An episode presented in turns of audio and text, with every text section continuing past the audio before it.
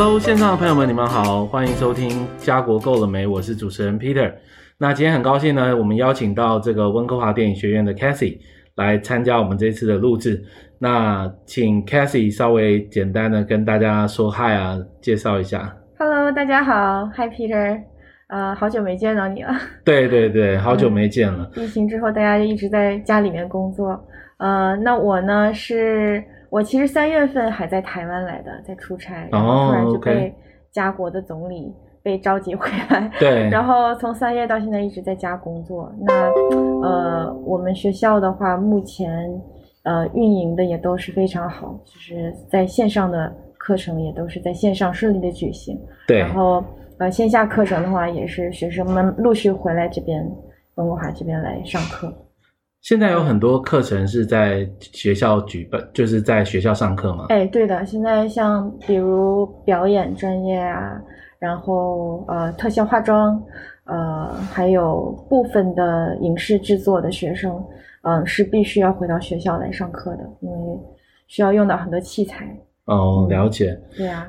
呃，因为我们现在很多听众啊，可能不太了解温哥华电影学院，那你可不可以大概呃跟大家？简单介绍一下这个温哥华电影学院。嗯、好的，没问题。嗯、那温哥华电影学院的话呢，是一所私立的院校，私立的高等院校，在加拿大是有被教育局啊、呃、有这个授权资质的。然后我们是一九八七年建校，那么到现在有差不多三十三年的时间，呃，一直在这个影视娱乐行业在培训啊、呃、这样的专业人才。那我们的课程呢、嗯、也是比较特别。呃，比起两到三年或四年的这个高等院校，那我们的课程全部是一年集中式的培训，这样子。嗯，OK，所以一年的培训的话，相对就是比较算是非常 intensive 密集。对，非常的密集。那学生也会非常的辛苦，但是从这个密集培训当中，学生能够学到的，呃，这个呃实操的能力也是非常的强的。嗯。了解。那如果是在对于海外学生来说啦，那你会说，嗯、如果是加拿大留游学，你觉得它的优势在哪里呢？嗯，我觉得，嗯、呃，就这个影视文娱行业来讲的话，嗯，那加拿大的话，啊、呃，其实也就是在我们建校的那个时间，差不多八十年代就已经是。呃，从那个时间开始，加拿大就变成了北方的好莱坞，就是有很多在美国的呃电影跟影集的拍摄都是会到加拿大这边来取景。对，那那个时候的话呢，其实呃这些剧组全部都是会从美国带着他们的剧组的人员到加拿大来来工作。嗯哼，然后呃。就导致呃，我们就是加拿大这边的很多，像我们的我们的校长，他当时就想，哦，那为什么我不在加拿大这边来做一个人才的培训？这样的话，这些剧组到加拿大的时候，我们这边就可以有人才去可以帮他去完成这样的拍摄。嗯、呃，那从拍摄开始的话，我们就是，嗯、呃，八十年代开始，就是已经加拿大这边就变成了北方的好莱坞，所以，嗯，我觉得是。呃，这个行业里面的人才的需求来讲的话，在加拿大从呃东部到西部，多伦多、蒙特利尔，然后温哥华这边是三大影视文娱这个行业的基地，呃，也是有很多很多的工作机会。然后加拿大这边留学的另外一个优势，我觉得是。呃，学费吧，我觉得这边的 OK 性价比的话，是，对，加币一般比美金好多了。还有，当然跟英国啊、澳洲也更别说了。对的，对的，嗯、呃，学费也是其中一个比较大的优势。呃，然后就是我觉得加拿大这边会相对来说安全一些。嗯、呃、嗯，就是然后也比较也比较人，我觉得加拿大人比较友善一些，就是。呃，在生活部分啦，生活部分会会感觉轻松或放松一些。对，嗯，因为很多人都把美国跟加拿大常常绑在一起。对啊，其实以这个生活来讲，我们在这边住了二十几年啊，真的生活的安全性也好啊，或者是生活机能也好，因为其实我是觉得北美那么多城市啊，温哥华其实是一个，我觉得最我觉得接近像是。应该加州洛杉矶也是这样子，就是非常方便。你今天要什么有什么。今天我们在国内看得到的很多好吃的啊，任何的呃亚洲料理啊等等的，在这边。对啊，因为也是加拿大也是个比较大的移民国家，所以它的包容性也是非常强大的。呃，包含这个影视文娱行业，对，嗯、呃，你能够在一个课堂里面遇见来自全世界各地的同学，嗯哼，然后加拿大的这个行业也是比较去欢迎跟接受不同文化的，呃，不同文化对这个行业的影响。对，OK，那我们呃，我们有这个。学生有常常问到的问题啊，就是说，嗯，因为很多亚洲的学生其实往往还没有想到未来到底要做什么。对，虽然对这个，比如说对影视娱娱乐蛮有兴趣的，嗯，可是还在摸索方向。那如果像是他们在课程选择方面来讲，嗯，有没有什么呃建议的？就是像他们很多人还摸不清楚方向的话，是不是？我我知道你们好像有一个 foundation，哎，foundation 的课程，foundation 的课程。嗯，那我们的课程的这个，我简单说一下我们的课程设置啊，那就是分三个学院。那影视的这个学院里面就是包含呃影视制作啊，然后声效啊、特效化妆、表演啊、呃、剧本写作这一方面的科系。嗯，然后第二个学院比较大的学院是动漫学院，那动漫学院里面就包含 3D 动画、传统动画跟概念艺术设计。嗯，然后就是我们的呃，我们叫做。创意科技学院，那里面就包含游戏设计啊、oh, okay. VR、AR，然后呃交互设计，然后城市设计这些。嗯，嗯，其实我在台湾的时候，感觉到很多学生过来之后呢，会问我，会跟我说，嗯，我很喜欢看电影，我很喜欢画画，嗯嗯，嗯，然后但是呢，我会问到他，那你对这个影视的制作跟动画的制作有了解吗？对，其实很多学生是没有了解的，是是。对，然后包括有些很多学生说，我喜欢玩游戏，那我可不可以去做游戏设计师？嗯、其实设计跟后期的制作，跟你操作跟用作为用户去体验是完全不一样的体验。对，嗯，所以我都是会建议大家，呃，如果是学生还在台湾的话，可能看一下这个有没有一些纪录片是讲影视类的作品是怎么样制作出来的。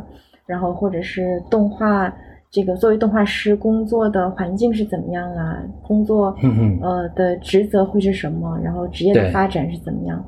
然后啊、呃，包括我觉得首先学生要对这个产业、这个行业有一个简单的了解，然后呢，再看这个产业跟行业里面的工种都有哪些分类，然后再看那我这个是不是我想要去从事的行业？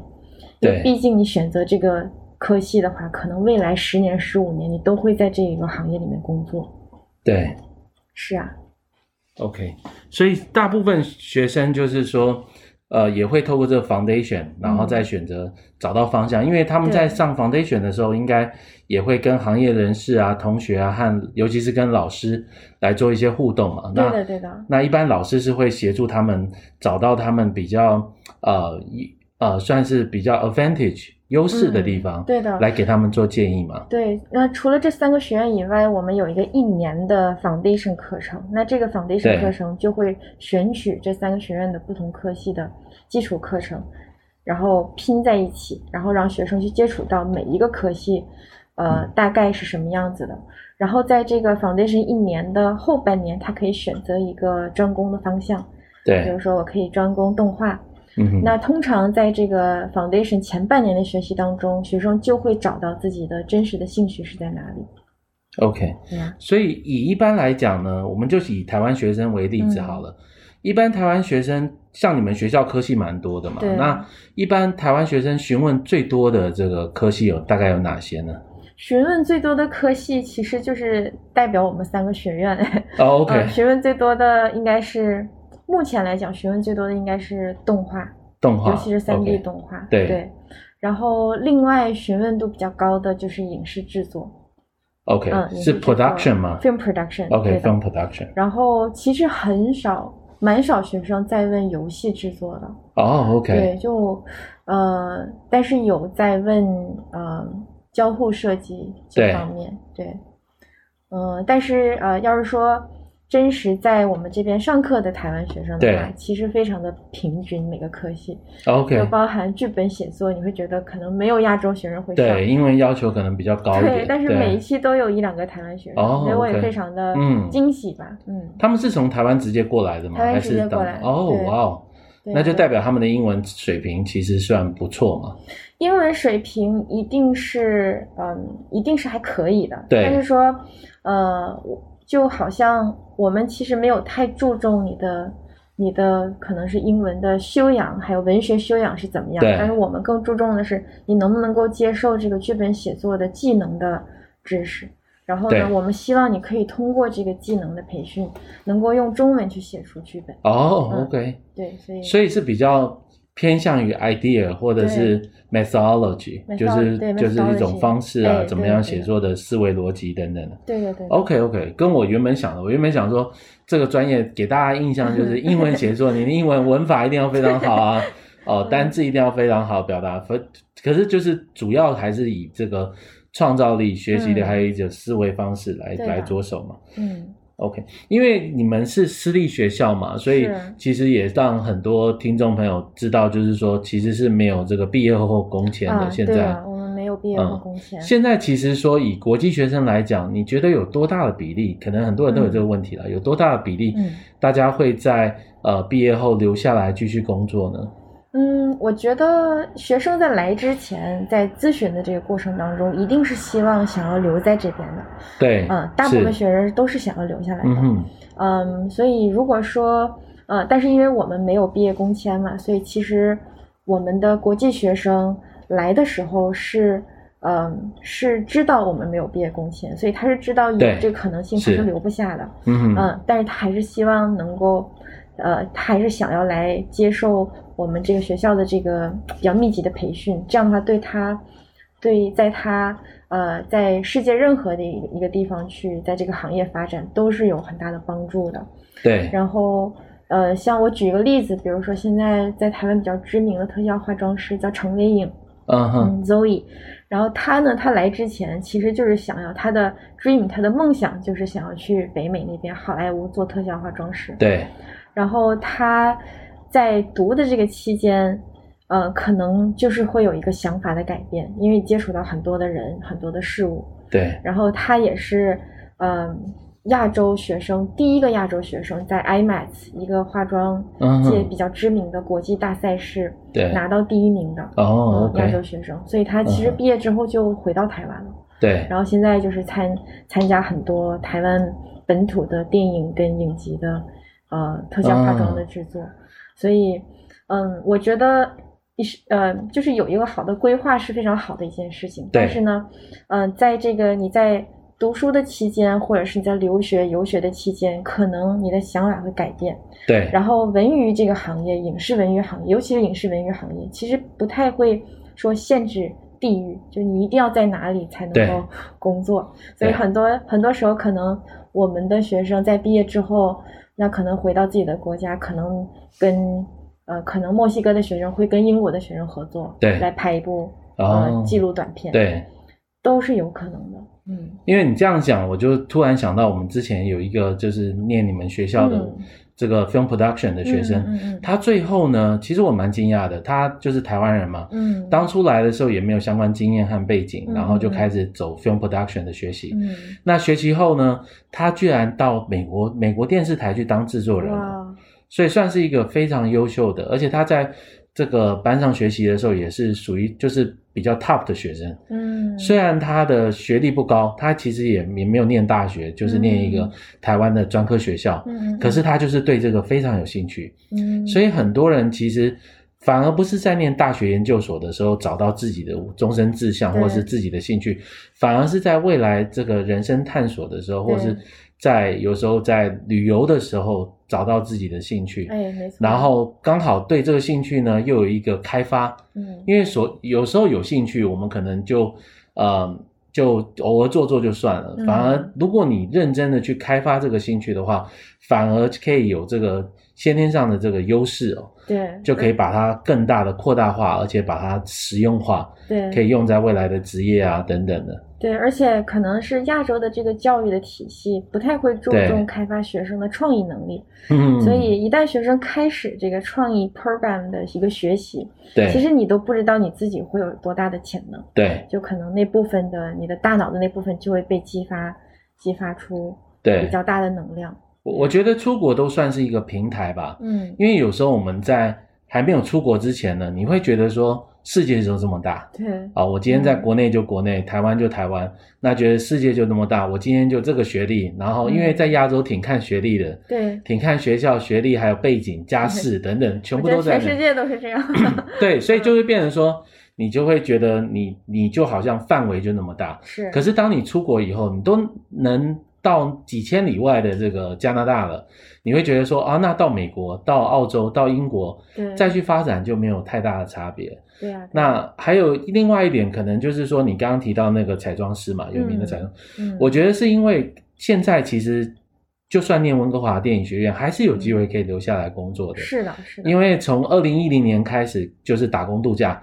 台湾开始有这个打工度假的这个选择，嗯，所以今天除了加拿大可以打工度假，嗯，像英国啊、爱尔兰啊，很多西方国家都可以打工度假。对的。所以相对的，他们有这个机会，现在可以在毕业之后呢，对，留下来在这个产业里面，呃，无论是做实习也好，或是在这相关产业里面累积一些工作经验，相对的回到自己呃的国家，也会有相对的更多的。优势吧，算是一个跳板这样子。对的，说到这个的话，其实我们最近啊，我举一个最近比较对。一个比较成功的案例了，就是我们的一个嗯呃，我们的一个学生是国际学生，然后他是 VR AR 这个科系毕业的，然后他毕业之后呢，呃，就马上找到了一份本地的 VR 公司叫 Architect，OK，然后就这个公司就同意给他做呃工签的担保。对，所以嗯、哦，这个也是回到了一个这个行业在加拿大好不好找工作？对。然后我读了这个能不能找到工作？然后我的薪资薪资是怎么样的一个问题？就是好不好找工作这个问题，其实我觉得很大程度上是看学生本人。对。嗯，就是很多学生问我喜欢画画，然后我想要修这个 animation 的 program，那毕业之后工作怎么样？能不能找到工作？对，就是还是要看你在你来到加拿大有一个这么可贵的机会之后，你是不是努力的去认识嗯更多的人在这个行业，建立你的人脉关系是，然后有没有让在认识人的时候有没有让他们记住你？对，就是很多时候，嗯、呃，你可能不是说毕业之后马上就有工作，嗯，但是呢，你在接触人的这个过程当中，你要让你接触到的行业里面的人。记住你的，你的至少是你的脸或者是你的名字。对。然后，呃，你要让你的这个，比如说 LinkedIn 啊，或者是你的呃你的社交的这个平台上面，对，有呃越来越多的 connection。这样的话，那这个人你认识到的人，在之后呃在做一个 project 或者是做制作的时候，就会想到，哎，我那天感觉对他印象还比较深刻，那我打个电话给你吧。对，看怎么样。所以这个机遇的话是，我觉得还是要争取来的、嗯。对，可是就是说，因为很多亚洲学生，他们不说实在的，毕竟亚洲学习方式跟北美学习方式比较不一样。对对对。所以像你刚刚说的那些 tips，算是一些 tips。嗯。正常在学校会有一些 additional 的呃 social club 啊，就是一些社交群体啊、嗯、等等的，会分享这些经验吗？还是纯粹要靠？自己的同学朋友啊，或者是前辈们来分享，你才会知道。嗯，其实我们每一个 program 里面，那我们十三个 program，每一个 program 都有十到二十个 mentor 行业导师哦在帮助呃在读的学生。那这个行业导师就会给到学生很多的 tips。对。然后另外的话，我们还有呃不同的院系都会有很多的。全职老师跟兼职老师，那兼职老师其实都是在这个行业工作的。对，所以其实教职员工加起来，我们有五百人去服务一千两百个学生。嗯，所以呃，学生接触到的人一定不会是不够的，就是他一定会认识足够的人，是足够的人脉。然后嗯，这些人也会给到他很多的 tips。然后我觉得我给我想要给到台湾学生的一个 tip 就是，不要去害怕问问题。嗯，嗯，就是你一定要去问，就是说，嗯，可能很多时候你会觉得哦，那他会不会没有时间，不想要帮我？其实不是这样的。对，嗯，只要你。嗯，越过自己的那个那个新的门槛，然后想要，然后能够去问一个问题、两个问题的话，你你可以，呃，你的收获会非常大的。对，嗯，了解。对啊，因为我是觉得，毕竟我们亚洲学生一般都比较害羞、比较内向嘛。对对对。哦，所以就有时候明明老师并没有说他没有空，可是我们自己会觉得说老师好像很忙。嗯。然后或者是不好意思。对，私底下打扰的时间可能会不好这样子。嗯所以反而反而错失了很多机会，看这种问问题的、跟老师交流的这种，我相信很多大部分既然会在教书的老师在这边，其实都还蛮对这行业有热忱，而且有热心的，所以都应该蛮。我自己碰到的老师都非常，呃，就是你今天有问题，他们都会努力尽量去帮助你的。对，我想让大家知道，没有一个老师是不喜欢问题的。对，而且有时候真的就是说，学生有时候会真的多了一点。嗯。那你今天没有把自己的问题表达出来，大家又不是有读心术哦，怎么知道你到底有什么问题？对，或者是你卡在哪里？而且我发现很多亚洲学生往往都等到真的问题发生了，就是比如说你已经跟不上很久了，嗯，都快不行了，你才说啊，真的不行了。嗯。可是那时候再来。解决问题的话，相对的就说实在，就大家比较辛苦一点。对。那如果一开始你开始有点跟不上，就可以马上补上说，哦，我现在感觉跟不上了，我今天有什么方式可以更快的跟上大家，或者是有什么方式可以让减轻我自己的压力和负担。对的。我相信身边的人或是同学们都会互相帮忙。是的，是的。对。嗯。好的，那今天其实还有，那最后就是希望你能给一些，呃，因为其实。我们现在也碰到很多学生哦，其实有考虑过出国，有考虑过留留学，嗯，可是一直都没有踏出那一步。嗯，呃，你有没有一些话想要分享？就是可以给这个还在犹豫的学生。嗯，我想，我想先说的是，呃，你的犹豫是完全正常的。哦，对，给给刚刚大学毕业你 你或者是正在读大学的学生。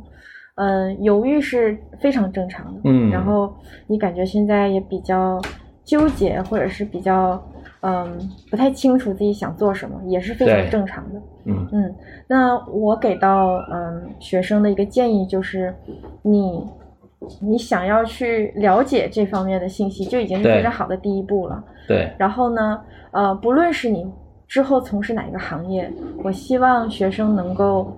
先了解一下这个行业，对，然后再去选择自己想要学的那个 program。了解。嗯，然后呃，另外一个，另外一个就是建议，就是大家在台湾起，就是有这个萌生出国游学的想法之后，就开始，嗯，练习英文，就是一定要把英文练好。对，对啊。我常常给学生一个建议，就是你在海外呢，呃，有两个事情你随时都可以做。第一个就是，当然不断，既然要出国到英语系国家，就是要把英文练起来。嗯，那现在也不用说你一定要去什么补习班啊，找家教。现在 YouTube 上面还有这个网络上面都有很多资源。嗯。那这是一点。那第二点，其实我我一般给任何年纪的留学生来讲，我都会建议他们去多培养自己的兴趣。哦，因为我们大部分亚洲学生呢，都把时间都排得满满满了，很很少去想说自己到底有什么兴趣。今天要去补习就补习啊，上课就上课，就好像时间都被家人啊、朋友占据了，嗯，所以很少有自己一个时间和空档去想说自己想要做什么。哦，那在国外这个蛮重要的，因为我常常跟很多人分享，今天如果到西方国家来讲，无论你是工作也好，无论你是上班也好。